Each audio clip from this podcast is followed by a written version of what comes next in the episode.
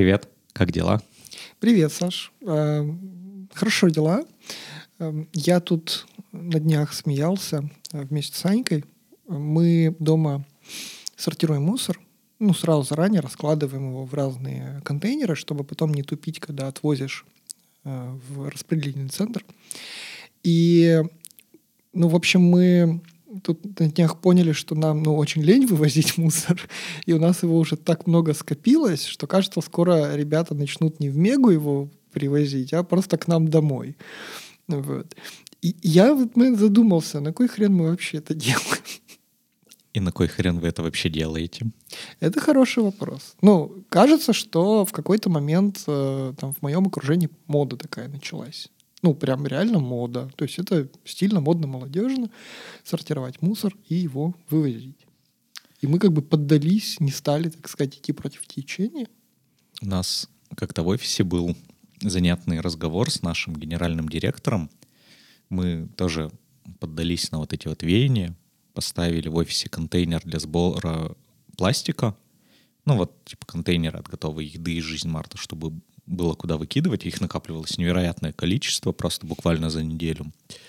И наш генеральный задавался вопросом, вот, типа, в чем, вот, как бы сказать, цимис вот этого вот сбора раздельного мусора, что он сподвигает людей не просто как бы вот быть за все хорошее против всего плохого, а деятельно, ну, как-то участвовать. Ну, то есть нам в офисе, ну, типа, надо было сначала купить контейнер, и он, ну, как бы сказал, вам надо, вы скидываетесь, ставьте. Потом, значит, надо мыть как бы вот эти вот контейнеры из-под еды, иначе будет вонять. Потом это надо все дело вывести, договориться друг с другом, кто же на этой неделе повезет. Вот наш генеральный задавался вопросом, а в чем секрет? И потому что если как бы понять, то можно людей заставить работать же бесплатно. Ну вот как бы если поиграть на этих чувствах, то вот, значит, можно работы больше получить от людей, но почему-то все направляют это вот какую-то деятельность вроде мытья пластика после еды. А мне кажется, что это ровно так и работает. Ну, типа, если посмотреть, э, на самом деле, зачем вообще этот раздельный сбор необходим, он, как я понимаю, необходим с одной простой задачей э, чтобы заводам было дешевле перерабатывать мусор. Ты как бы для них уже все подготовил, они там уже, ну, как бы меньше ресурсов тратят на то, чтобы отделить одно от другого. Соответственно, просто государ... не государство даже, а как бы ну, социум в целом перекладывает вот эту ответственность по первичному разделению, которое ну, много денег стоит, на, по сути, граждан. Причем у нас-то это как бы еще так, добровольно и вообще особо не пропагандируется. Да? А если посмотреть на то, как в Европе, то там это прям на каком-то законодательном уровне, то есть там везде должны там, стоять разделительные вот эти штучки, и как бы в таком уже более навязчивом порядке это все происходит. Ну, у нас разговор был скорее про то, что э, вот когда ты принимаешь решение о том, что будешь раздельно сортировать и ежедневно совершать какие-то действия э, вот в направлении сортировать мусор, ты как бы же не думаешь про мусороперерабатывающие заводы, ты думаешь о том, что ты мир спасешь сейчас вот, вот, вот этот вот контейнер из-под йогурта, он спасет мир. И вопрос-то был вот как бы, как найти вот эту вот мотивацию, чтобы люди начали что-то делать для того, чтобы завод мог сэкономить 2 копейки. Вот. Э, и, собственно, интересно, а вот как бы вот мы мир-то в итоге спасем тем, что мы с тобой на машине раз в сколько-то времени отвозим пластик, стекло и что там еще в контейнеры для сбора мусора или нет? Вот ну, это вопрос, который мне, наверное, на который у меня, кажется, нет ответа. То есть, опять же, я это делаю скорее как мода, а не как э, призыв спасать дельфинов или китов или кого там еще. А, и у меня, у меня даже как будто бы мнения какого-то нет. Потому что если мы говорим конкретно про мусор, проблема понятна, но кажется, что, не знаю, там глобальное потепление нас быстрее укокошит, чем вот конкретно мусорные проблемы. Ну ведь все связано. Ну, в смысле, ты, когда сортируешь мусор, ты как бы там, типа, отдал пластик, пластик переработали, новую нефть не добыли, значит, меньше углеродный след, и глобальное потепление нас не догонит. Вот. А вообще глобальное потепление, как ты думаешь, оно есть? Ну, я думаю, что оно есть, просто потому что, когда мы смотрим много научных трудов. Я хотел немножко добавочку вставить по поводу того, что значит, э, одно за другим следует.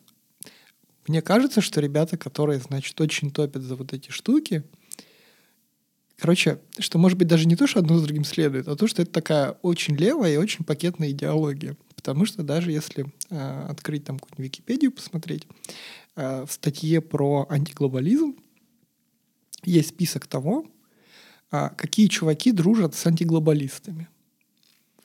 И это просто, в принципе, весь список крайних левых идеологий, которые сейчас есть в обществе. И это очень занятно, потому что кажется, что если ты говоришь, что а давайте мы будем пластик сортировать, ты в какой-то момент обязан просто быть, значит, чуваком, который говорит, а еще я ненавижу транснациональные корпорации. А еще существует 40 полов, еще Трамп плохой. Шаришь. И что там еще? Да, я тоже эту мысль у себя в голове крутил. И, ну вот я, когда думаю про глобальное потепление, мы сейчас поговорим там про, есть ли оно на самом деле или нет, а, ну, в смысле, если есть и как к этому относиться.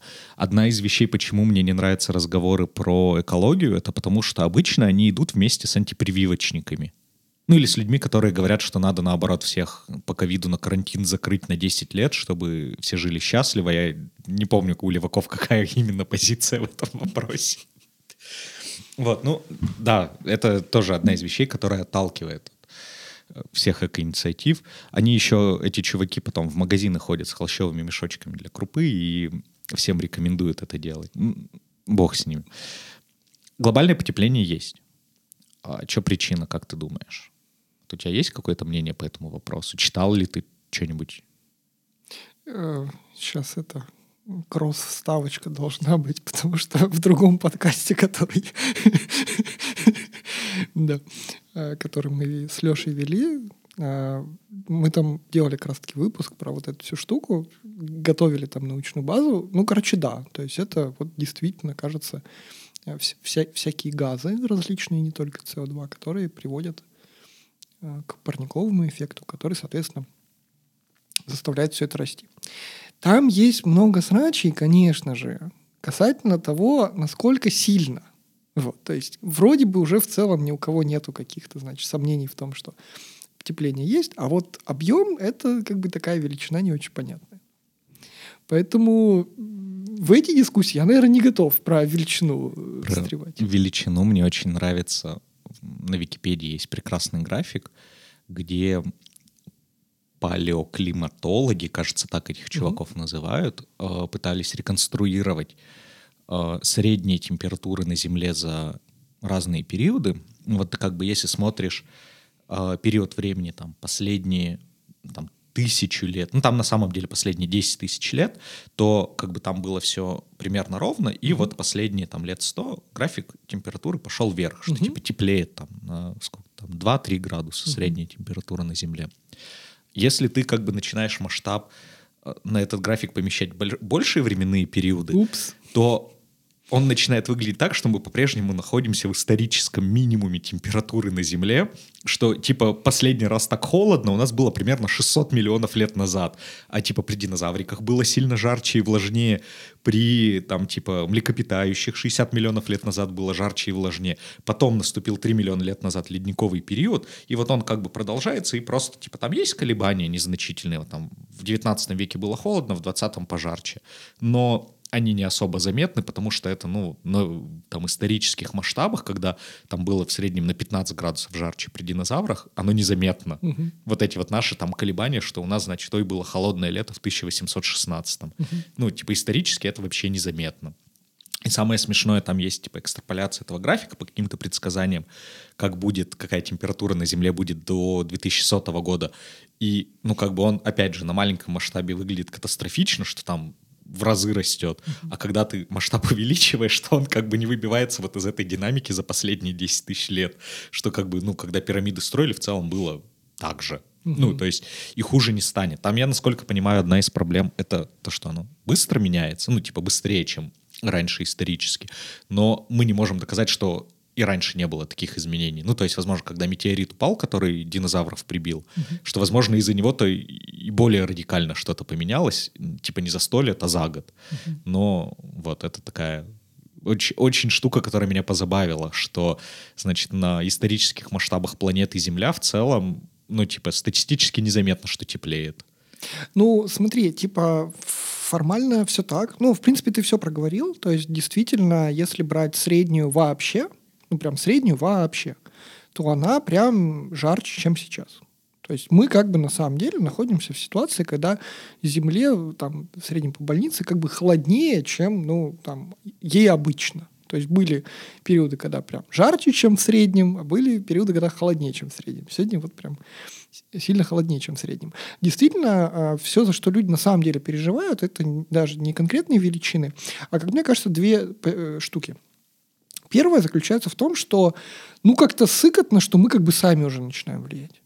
То есть просто вот это сам факт того, что это не просто влияние, а антропогенное влияние, он людей пугает. Я эту эмоцию вполне понимаю, действительно, потому что как бы Советский Союз, что нахуй вертел в Средней Азии, это вообще страшно подумать. То есть Аральского моря больше нету, э, реки, значит, там поворачивали спять и вообще что только не делали.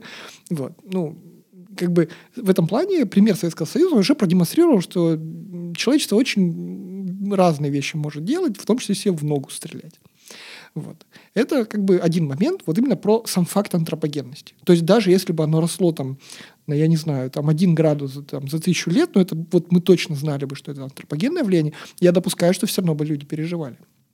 Вот. А второй, э, как бы, э, вторая переживашка, она скорее про то, что, ну, возможно, все будет очень экспоненциально, что мы э, жили в некотором уютном мирке, который, да, в среднем по больнице он холоднее, но мы, как человечество, так привыкли конкретно в нем находиться, что мы как бы говорим, а давайте мы не будем ничего менять. Ну, вот чтобы оно примерно оставалось, как в этом уютном а, мирке до индустриальной эпохи.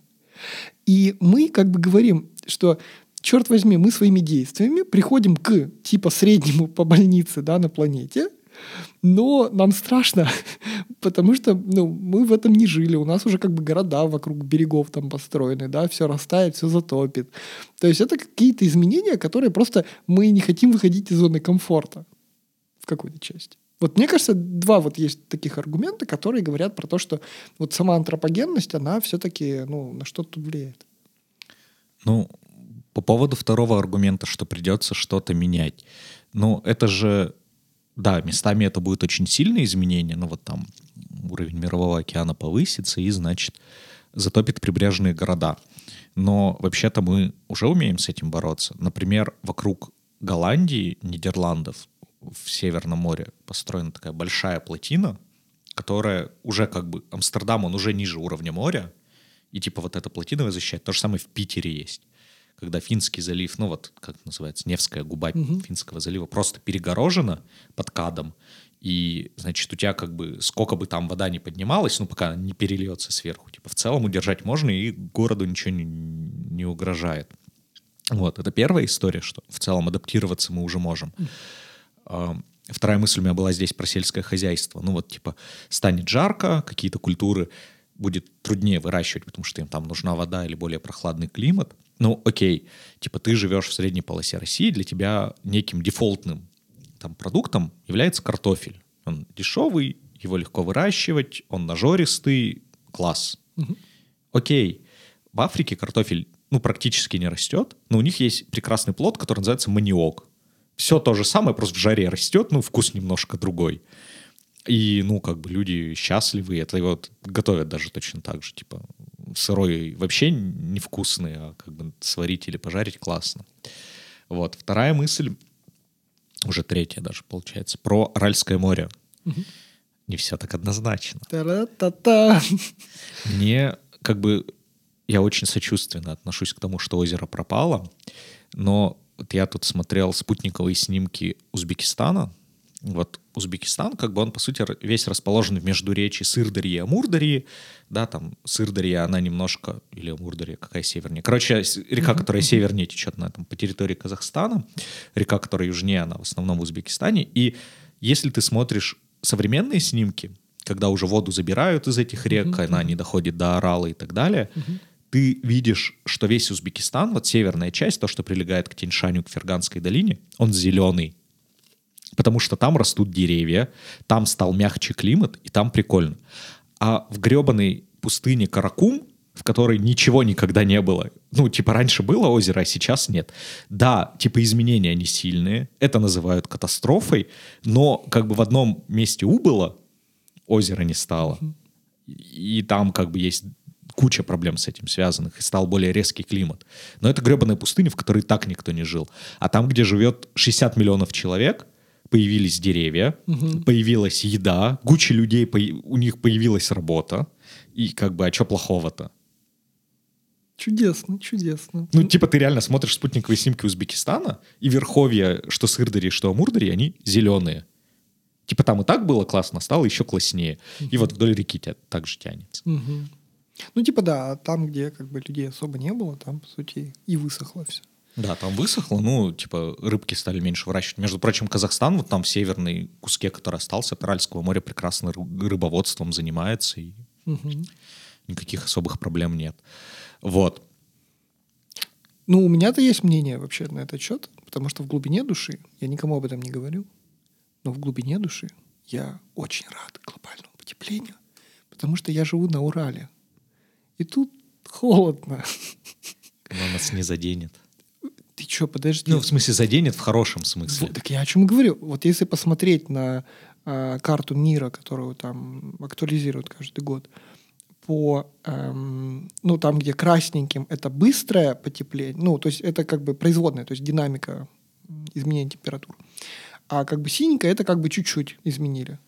Изме- изменилась температура. Так вот, весь мир, он как бы там синенько-желтенький какой-то, там что-то растет где-то, что-то, да? А как бы весь север России, он прям красный. И, и- ну, я счастлив. Мне классно вообще. У нас которое лето достаточно жарко. Я точно помню, что в детстве как бы, ну, там далеко не каждое лето было таким и жарким, и все.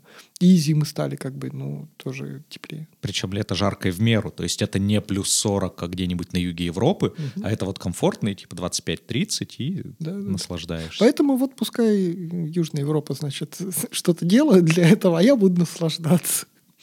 Давай подумаем, а вот что Южная Европа может начать делать? Ну вот глобально, ну типа, Ну, глобально подпинывать другие страны, чтобы они все-таки начали шевелиться. Я только такой какой-то вариант вижу. Ну, типа, кто больше всех... это ты как- про киотский протокол, например, или как эта штука называется, когда мы должны выбросы уменьшить. Ну да, ну да, это про него. Что, работает?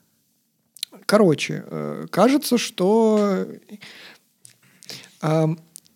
и не должен. Ну, типа, вот эти все протоколы, у, у них есть одна, один нюанс, что они содержат в себе формулировки типа «давайте мы все договоримся, что было бы хорошо».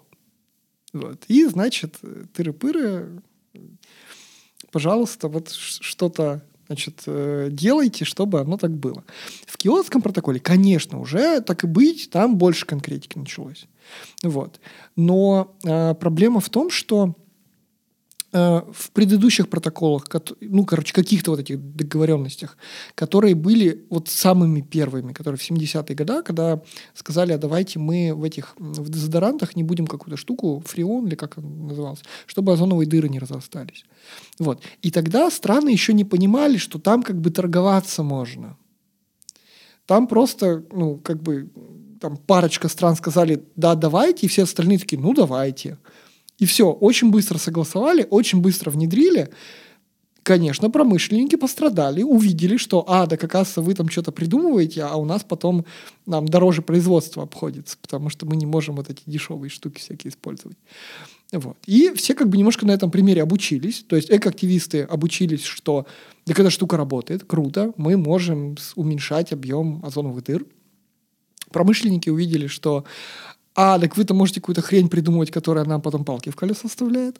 Вот. А государства в какой-то момент поняли, что, блин, так а вообще, почему мы согласились? Там же ну, поторговаться можно было, что-то там еще, значит, э, помусолить. И вот здесь началась жесть. И тут наступают условные там 90-е, когда э, пошли соглашения, которые уже не так легко идут, И есть страны, которые говорят, а вот мне пофиг, не хочу. Мой любимый пример со, со Штатами, когда, значит, приходит один президент, он говорит, мы, значит, уходим из э, там Парижского, по-моему, это было соглашение. Вот, потом приходит следующий президент через год, говорит, нет, мы обратно возвращаемся. А есть зависимость от партии? Да, да, да. Это да, вот да, к нашему да, панчу в есть. начале выпуска про ливанские взгляды. Ну, в смысле, есть ровно, как ты можешь себе это представить, э, когда республиканец Трамп, они, значит, все разрывают, как только приходит демократ, э, кто там сейчас, Байден, то они обратно приходят. Ну, то есть это реально кек, вот ровно такой и есть, да. Все от идеологии зависит. Вот, и, ну, короче, в этом проблема. То есть я, я их вижу две проблемы. Значит, первое, что очень тяжело договориться на что-то помимо «давайте мы будем за все хорошее против всего плохого», потому что как только вы начинаете про конкретику говорить, становится понятно, что нету хороших вариантов, есть миллион плохих, и это как бы вопрос трейдофа. А во-вторых, когда вы как бы, ну, там, большим объемом очень разных стран, с очень разной экономикой, с очень разными подходами, с теми же идеологиями разными, да, как в примере Штатов сейчас, пытаетесь договориться про что-то одно, ну, начинается просто какая-то кровавая жесть, потому что очень тяжело люди идут на уступки. Ну, прям очень тяжело. И поэтому все хотят какой-то вот для себя, значит, выгоды. Ну, тут же есть еще нюанс. Вот тебе, ты говоришь про США нравится, а мне очень нравится в этом примере Китай, для которого соблюдение любых экологических договоренностей означает потери экономики. Потому что их экономика построена, в общем, на том, что они берут резиновые шины, кидают их в топку, им от этого, ну, как бы классно. Типа вся экономика азиатская, рост всех стран построен на том, что у них есть грязные, дешевые производства. Потому что если их сделать чистыми, они будут дороже, соответственно. Никто в Китае фабрики никакой Apple открывать не будет. Если еще детей и рабов забрать, то вообще швах какой-то произойдет. И как бы, а как договариваться? Типа, с одной стороны, мы хотим дешевый iPhone, а с другой стороны, мы хотим, чтобы небо не коптилось. И вот как бы, и я серьезно не понимаю, как. Ну, то есть, а, тут же должно быть со всех сторон идти. Ну и плюс, откуда условно, не знаю, Нигерии взять деньги на то, чтобы, не знаю, что есть проблем в Нигерии экологических? А, ну река Нигер, которая выносит больше всего пластика в океан. Мгм. Ну вот типа откуда им взять деньги, чтобы э, хотя бы вылавливать там, не знаю, или людей палками бить, чтобы они в воду не кидали, вот это вот все. Вот, добро пожаловать. Ты уже мыслишь на уровне тех самых э, представителей власти, которые участвуют в этих конференциях. Потому что ровно эту проблему они сформулировали. Типа, а как мы поможем ребятам, у которых денег нет, чтобы они, значит, делали как бы для, для всего вот это все лучше. Вот. И тут решения какие? Придумывать какие-то регулятивные около рыночные механизмы, которые скажут, а давайте мы добавим квот на переработку там СО2 из атмосферы или там мусор или чего-то еще, вот. И, соответственно, бизнесы такие, о, круто, мы под эти квоты будем бизнес создавать, будем что-то делать, чтобы как можно больше зарабатывать на, этих, на этом денег. То есть это, во-первых, конечно, очень левая идея, потому что деньги-то на оплату этих квот откуда-то должны взяться, черт возьми, конечно же, из налогов. Вот. Кажется, что да, да, эта проблема действительно есть, она пытается решаться вот как-то так. Но можно вот, прежде чем ты мне ответишь, я хочу обратить внимание, что если посмотреть на карту стран, которые э, ратифицировали Киотский протокол, то Китай и вообще вся Азия, которая вот казалось бы самое дешевое, самое грязное производство, они просто взяли и ратифицировали. Просто такие, да, давайте. И, и забили болт.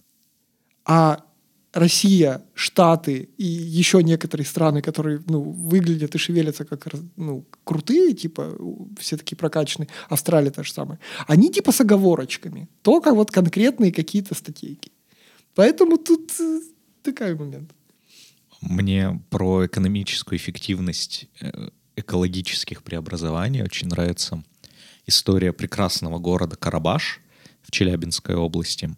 Вот мы когда я в нем оказался в первый раз, и мне кажется, тогда же в нем оказался в первый Мгм. раз, это был 16 Ты год. меня привез туда. Да, я тебя туда привез, и ты как бы едешь по супер разбитой дороге, у тебя в воздух пахнет металлом, э, вокруг горы, на которых ничего не растет, и дым всех цветов радуги из трубы. Этот город очень долго был депрессивным, оттуда уезжали люди практически как из Воркуты, что там типа население в два раза сократилось. А вспомни, когда мы последний раз его проезжали, когда этот завод выкупила, кажется, РМК, они поняли, что им нужны люди, которые будут работать на этом медиплавильном заводе, и, а люди хотят жить там, где более-менее нормально. Они поставили там какие-то фильтры, починили дорогу, и вот эти вот знаменитые Карабашские горы, на них деревья появились, там какие-то маленькие кустики начинают расти, а просто как бы чуваки захотели, чтобы у них завод хоть как-то работал, потому что, ну, типа, в городе не было людей, которые были способны, ну, там, типа, уж совсем только старики остались. Mm-hmm. И вот, значит, чтобы хоть как-то привлечь э, человеческий капитал, э, вот кусочек территории Челябинской области стал чуть-чуть чище. Крутой пример, крутой пример, да. Вот вопрос, будет ли условный Китай для того, чтобы сделать янзы чуть-чуть чище, хоть что-то делать для того, чтобы... Потому что пока, насколько я понимаю, они не шевелятся. А помимо Китая есть еще ну, вот всякие прикольные страны, которые, у которых есть залежи редкоземельных металлов, которые добывать очень грязно и дорого. Угу. И как бы это единственное их богатство. И ну, все, что они делают, это как бы коптят небо ну вот угу. всей страной. И вот, ну типа, они же ничего не делают. И сколько, сколько бы бумажек не подписали, договоров. Ну давай прям вот вопрос ребром-то сформулируем. Смотри, вот у нас есть потрясающий пример, который вообще не про экологию, а про то, как западные страны сейчас э, помогают Украине. Типа, очевидно, что помогать надо, и как бы, ну, вообще все силы на это положить. Но в итоге что мы наблюдаем? Мы такие, ой, а давайте вот э, вы нам новую технику, а мы тогда Украине вот старенькие запасики отдадим, а еще там вот нам только, пожалуйста, определенную вот технику передайте, нам, мы на любую, значит, не согласны.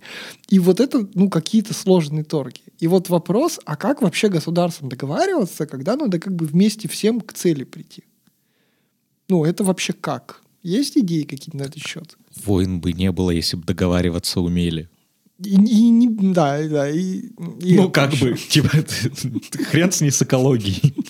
То есть люди бы не кидали бомбы на головы другим людям ни, нигде в земле просто. Вот не будем... Югославию бы не бомбили, Ирак, Афганистан, что там еще бомбили? Вьетнам. Вот.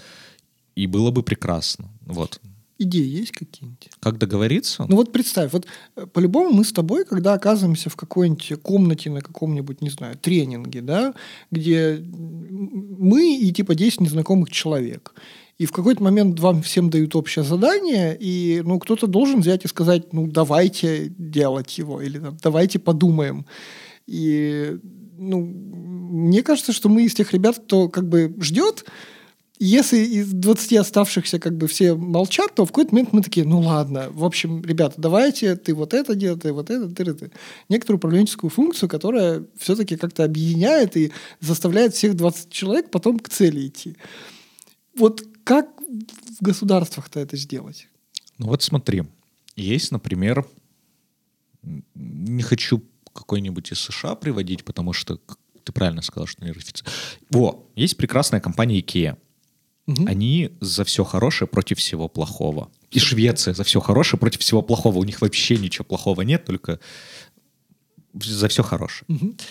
А, Икея, у нее есть дохренелиард фабрик по всему миру. Ну, то есть они там, типа, кучу какого-то пластиковых штук делают в Китае. У них есть, были древообрабатывающие фабрики в России и в Белоруссии. У них там есть какие-нибудь электронные фабрики в Таиланде. И вот, ну, типа, компания такая приходит и говорит, вот, мы готовы по всему миру поднять цены на 20%, mm. но теперь ваша фабрика будет э, суперзеленой. Мы вам солнечных батарей на крышу зафигачим, значит, возить мы все будем только электрогрузовиками, которые сейчас Маск подгонит, и все будет хорошо. И вот, типа, компания, которая реально влияет на сотни фабрик по всему миру, mm-hmm она влияет на перевозки, а логистика это там один из самых больших загрязнителей, которые есть. И вот, типа, они своей политической волей могут сделать мир чище. Но, как я сказал в начале, это приведет к тому, что все к чертям будет стоить минимум на 20% дороже. Ну, я из головы цифру uh-huh, беру, uh-huh, но uh-huh. чувствительно дороже. А, берем мы, не знаю, какой-нибудь Samsung, который, типа, кучу электроники делает, электроника — это тоже грязное производство, угу. кучу аксессуаров для этой электроники, и все то же самое повторяем. Ну, типа, им стало не все равно, они пришли на фабрику в Бангладеше, и теперь, значит, э, тряпочки для протирки экрана у нас стали суперзеленые угу. и так далее. Вот, но, типа, кто-то же должен за это обошлять. Типа, Китай же как бы, типа, я подозреваю, что тоже не будет не против, если Apple придет, скажет, э, айфоны на 20% дороже, но без рабского детского труда. Но почему-то, не знаю, какая-нибудь компания Inditex выбирает детский рабский труд в Бангладеше в грязных условиях и токсичные краски, чтобы, не знаю, в каком-нибудь Заре все стоило дешевле. Ну, конкурировать, да. Вот тебе и трейдов. Ну, типа, пока мы выбираем дешевле. Мне мысль, знаешь, какая понравилась? Ты ее не озвучил, я, наверное, сам додумал, про то, что, типа, мой вопрос был, как договариваться государствам, как бы, когда им общую цель какую-то нужно. И, по сути, то, о чем ты говоришь, типа, окажется, ничего не остается, кроме транснациональных корпораций, которые как бы не в одной стране работают, а в нескольких. И они выступают таким, в некотором смысле, связующим звеном, да, то есть они как бы, у них и там фабрики, и сям фабрики, они как бы и там, и там делают, ну, потихонечку вот как-то, значит, стремятся к тому, чтобы это как-то эффективнее было. Не, ну у государства же есть способ мотивации. Они говорят, ну, Икея, ты давай зеленее в других странах будь, а мы у тебя налогов возьмем меньше. Ну, типа ты в ноль, mm-hmm. ну, не в ноль, там чуть подороже, mm-hmm. поменьше прибыль будет, и все случится. Вот, но типа могут ли государства так сделать? Ну, да, могут. Просто э, таких государств очень немного. Самое большое государство, которое так может сделать, это США. А как ты сам сказал, они пока не особо парятся про это все. А самые популярные автомобили в США даже у населения — это большие пикапы, которые жрут бочку топлива на 100 метров пути. Угу. Да, да, понятненько, понятненько. Ну, и, и еще знаешь, какая мысль про IKEA? Она же, ну, и другие большие компании, кстати, ну, у тех же Apple мне очень симпатизирует, что они не просто, знаешь, вот как когда маркетинговый булочит какой-нибудь экологический, типа, ребята сказанули раз, а когда до дела ну, доходит, они такие, типа, забывают просто про свои некоторые обещания. А эти ребята, ну, стабильно, типа, ты раз в полгода смотришь какую-нибудь презу, либо это WWDC, либо это там осеннее, когда айфоны презентуют, и они стабильно два раза в год говорят, мы в 2030 году конкретно вот это хотим сделать, вот смотрите, что мы в этом полугодии сделали конкретно вот это, вот это. Мне это очень симпатизирует, даже если это мало имеет отношения к действительности, потому что я, разумеется, не стану за ними проверять. Но это прикольно. Так вот я к чему? Это же еще и маркетингово классно работает. То есть а, одно дело, когда есть там один миллион компаний, и, значит, э, какие-то из них зачем-то хотят вот играть в зеленое и просто молча изменяют свою, там, свои подходы. А тут появляется Икея, на которую, ну, как бы все смотрят в целом там и ориентируются, и говорит, а мы вот будем сейчас зелеными ребятами, вот мы смотрите, что мы там делаем. Тыры И все таки блин, ну надо тоже в тренде быть. И в какой-то момент уже даже там, не знаю, это тот же питерский бренд Шью, который вообще как бы, ну, супер локальный, супер там никому неизвестный, особенно за, за границами России. Вот. Они тоже в это уже играют. Ну, прям вовсю, прям конкретно играют. То есть они там из переработки там ручки продают, еще что-то делают. Вот. И это уже как бы начинается чисто такая маркетинговая еще штучка, которая такая, ну, это прикольно, это прикольно. Мне очень понравилось, что ты привел пример Apple угу. и сказал про маркетологов. Так. Я тут дома прибирался и обнаружил две вещи. У нас есть коробка с коробками, там была коробка из-под айфона. Я когда-то давно покупал просто кнопочный телефон, кажется, это была Nokia, и коробка вот от этого кнопочного телефона. Так вот, коробка от Nokia — это просто тонкая картонка, которая не весит ничего, и в ней, ну, как бы, была только инструкция, и все, пустая. А в коробке от айфона у меня лежало 30 пленочек, которыми был iPhone отклеен из неизвестно какого пластика, ты его не сможешь переработать. Mm-hmm. Там есть подложка, которая тоже такая, типа, картон ламинированный, и сам по себе картон толще. Так, типа, и таким образом маркетологи создают вот этот Apple Experience, когда ты открываешь, значит, у тебя есть вау-эффект. Mm-hmm. Так может маркетологам, ну, типа, что-то в другом месте попозиционировать и, например, на упаковку меньше тратиться. Ну, это ты, ты требуешь как бы всего сразу, то есть они же по частям идут. Может быть, в какой-то момент дойдут до упаковки, а может быть, вот Так нет. они зарядники убрали из Да, да, да, да, да. Кстати, мне потрясающий ход. Потрясающий ход. Как оставить цены теми же, но давать лю- людям меньше чего-то. Еще заставить что-нибудь докупить. И еще, и еще, чтобы они спасибо говорили. Я реально, я слышал очень много ребят, разумеется, западных, а не местных, которые говорили, что это потрясающий шаг, только так и надо делать, вообще отлично, э, вообще ничего мне не давайте, iPhone мне даже не нужен, просто я вам деньги буду приносить. Ну, типа, ребята Сделали реально бы они зарядку USB-C у телефонов. В Европе же сейчас будет. Вот тогда вообще бы без вопросов. Ну, сейчас, вот, пару лет подожди. Ну, к нам будет. все равно европейские будут только приезжать. Наш рынок не сделают уже. Да. Вот. Ну давай, окей, вот типа корпорации могут, значит, своей силой это. А что ты можешь? Вот ты мусор сортируешь. Как ты еще планету спасаешь? Ну, я и, и это-то лениво делаю, поэтому тут не, не могу сказать, что прям-прям. А, слушай, по моим ощущениям, особо ничего. Ну, то есть, типа, мы просто не ведем себя как мудаки в том смысле, что мы, например, на природу катаемся, да, ну, мы мусор там как бы там или там, где цивилизованные свалки оставляем, или там как-то с собой увозим. Вот. Ну, это какая- какая-то базовая гигиена, что ли. Просто не быть мудаком. А что-то сверх? Как будто бы нет. Ну, у меня есть ответ, но он никому не нравится. В первую очередь моей жене. Но я расскажу. А, Вообще, ну вот если ты откроешь любой гайд про то, как, значит, а, стать экологичнее, там типа будет пункт про перерабатывать, есть пункт про повторно использовать вещи, есть первый пункт не покупать. И типа главное, что ты на самом деле можешь сделать для экологии, это не покупать вещи, которые, в которых у тебя нет острой необходимости. Ну, то есть, типа, джинсы можно зашить, там, не знаю, iPhone можно починить, пока он совсем там в тыкву не превратился. И так далее, и так далее.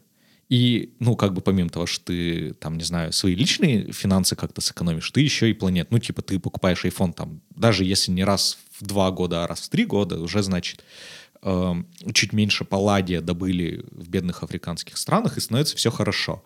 И вот здесь, возвращаясь к твоим словам про маркетологов Apple, мы снова вступаем в конфликт, потому что все, что делают маркетологи, они призывают тебя купить что-нибудь новое. И, ну, как бы это профессия, которая на самом деле, на мой взгляд, больше всего загрязняет планету, и даже не военные, которые про экологию никогда не думают. Мне кажется, зря ты... го- Крутая позиция, крутая позиция. Мне кажется, зря ты гонишь конкретно маркетологов, потому что это скорее про бизнесы как таковые. Типа, зачем нужны маркетологи? Просто повышать объем сейлов. Вот. И, соответственно, ну, а зачем нужны продажи? Чтобы бизнес деньги зарабатывал. Ты как... То есть твой поинт на самом деле не про то, что маркетологи плохие, а про то, что, ну, бизнесом не надо работать, давайте все бизнесы закроем. Вот, Ну, а это самое интересное, что, да, ты прав, что, типа, если мы перестанем все покупать, количество бизнесов уменьшится, а, значит, в экономике станет меньше денег, люди потеряют работу. И вот эта дилемма, которая, насколько я понимаю, сейчас нет ни у кого ответа, потому что, ну, типа, окей, мы можем снижать уровень потребления на Земле, но сейчас вся мировая экономика построена на том, что ты постоянно и как можно больше стимулируешь людей потреблять покупать новую одежду, делать ремонт, обновлять автомобили. И как бы любое твое действие, которое ты совершаешь, оно идет на вред планете. Ты вот даже по улице ходишь, когда у тебя на ботинках подошва стирается, там микропластик на асфальте остается, и кошмар-кошмар. Но как жить именно вот в глобальной экономике, когда у тебя падает спрос, никто не знает. А ведь помимо экономического чел- ну, экологического челленджа в экономике, что у тебя, типа, с точки зрения экологии может спрос снижаться, через некоторое время у нас, ну, типа, по всем демографическим прогнозам начнет падать население Земли. Это тоже приведет к падению спроса, и никто не понимает, как экономика в этой ситуации будет выживать. Что у тебя со всех сторон, скорее всего, экономика скоро начнет сжиматься. И непонятно, а как людям выживать-то в этой ситуации. Потому что, ну, типа, бог с ним, с какими-то предметами показного потребления. Там, с гаджетами, с одеждой и так далее. А типа мы как картоху будем выращивать? Когда у тебя станет меньше людей, когда мы поймем, что типа ее надо есть умеренно, а не как в Макдональдсе те порции накладывают во вкусные точки. Да, и это реальная проблема, на которую, мне кажется, на данный момент как будто бы... Ну, типа есть анархисты, а Все. А кро- кроме как них, ни у кого нормального ответа действительно на это нет. Потому что м, Ну, мы много лет жили с формулировкой типа Экономика всегда будет расти. Ну, Исторически ну, ну, мировая что- что экономика всегда бизнесы, росла. Да, Да, что бизнесы как бы развиваются, и это приводит ну, к чему-то такому бодренькому. С другой стороны, слушай, а в Европе же население сейчас вроде не особо, ну в северной какой-нибудь, типа не особо же вроде растет.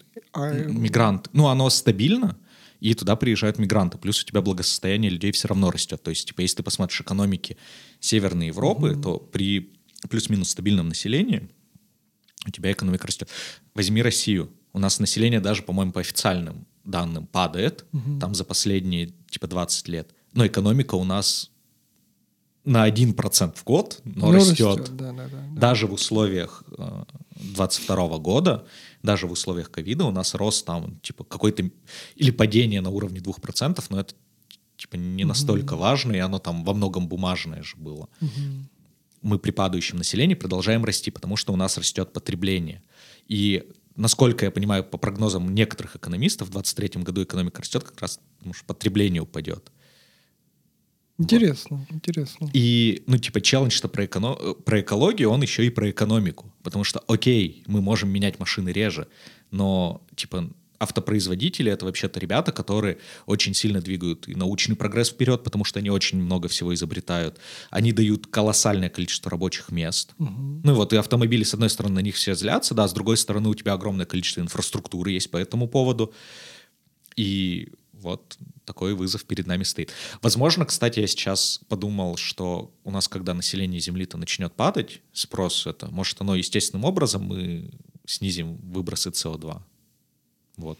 Ну, типа, меньше людей, меньше ездят, значит, меньше товаров потребляют, и оно само пойдет вниз. Просто это будет уже поздновато, судя по прогнозам климатологов, но случится ведь. Тоже- там еще, тоже. там еще кто-то от жары поумирает, сильный в южных регионах. Мгм. Вот. Вот нам наврали хорошо, да, да? Дай бог, чтобы так и оставалось. Э, Мне понравился твой поинт про то, что просто меньше потреблять, потому что, ну, это похоже, наверное, на какой-то мой подход. Типа я телефоны меняю только тогда, когда они физически умирают. Ну, прямо вот просто уже не работают. Вот, или там, не знаю. Мне сейчас вспоминается какая, какая-нибудь моя это оборудование, когда мы с тобой не в студии записывались, а дома, у меня наушники, значит, они все ободранные, просто там везде поролон торчит, и изолентой синей вот так все обмотано. Вот. И я такой, ну, они же работают, они свою функцию выполняют, и как бы окей. То есть если просто на этом, может быть, побольше фокусироваться, и тогда, да, окей, есть глобальная проблема про то, что не соотносится технологический прогресс и уменьшение там как бы какого-то, значит, вот этого следа экологического, да. То есть есть проблема, да, но ни ты, ни я ее не решим. Она как бы большая проблема, над ней многим людям надо подумать и что-то сделать. Но мы можем для себя сформулировать, да, вот как мы все время с тобой э, ближе к концу пытаемся понять, что самим-то делать, и как будто бы все, что остается, это решать, ну, какую-то локальную проблему, а это скорее просто про уменьшение потребления. Да, причем здесь же важно, что потребление — это не то, что ты пошел в магазин и что-то купил, а, например, путешествие, ну, это тоже капец какая грязная штука. Мгм. Даже если ты на машине поехал в СССР на завод, или, не знаю, э, ты даже когда слушаешь музыку, вот типа в Spotify или там в Яндекс Музыке, у тебя в этот момент огромное количество серверов, которые стоят где-нибудь в Ирландии, в- у Амазона или там, не знаю, у Spotify свои, у Яндекса свои, ну бог с ним. Типа количество серверов сжигает в этот момент типа вагон угля просто ради того, чтобы ты песенку мог послушать. Но типа мне здесь очень хочется проговорить мысль, что очень важно, что не надо каждый раз, когда ты разблокируешь свой телефон, и у тебя идет сигнал сотовой сети куда-то, и даже на это тратится электроэнергия, что, короче, не надо себя загонять в психозы вот этим всем, что ты сейчас, значит, планету убиваешь, потому что, ну, типа реально, э, кажется, что качество жизни, которого мы добивались, оно, ну, типа, стоит того. Да, да, да. да. Вот. А, еще одна мысль, которая про качество жизни. А, одна из э, там последствий пандемии, которая была, это вот одноразовые маски, которые мы выкидывали, что их там стало очень много, что там уже рыбок ловят, которые, значит, их скушали, их там разделают, а внутри маска. Вот. Ну и в целом у нас медицина сейчас э, использует очень много всего одноразового. Мгм. Например, используют одноразовые шприцы для того, чтобы брать кровь на анализ чего-нибудь. Мгм. А раньше использовались многоразовые.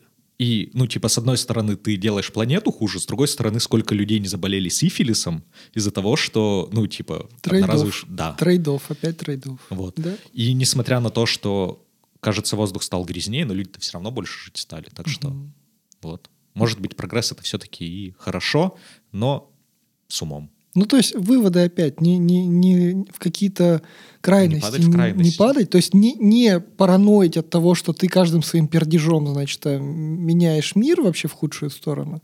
Но при этом, как бы, ну, наверное, не каждый год айфоны себе покупать. Да, знать меру. Знать мир. Ну, для на... не каждый год айфоны покупать за нас сейчас экономика поработает. Спасибо. Спасибо, Владимиру спасибо Владимировичу, за, что... за экологическое мышление, снижение потребления да, в Да, стране. да. Чудесно поболтали. Спасибо тебе огромное. Спасибо тебе. До Давай. скорых встреч. Пока-пока. Пока-пока.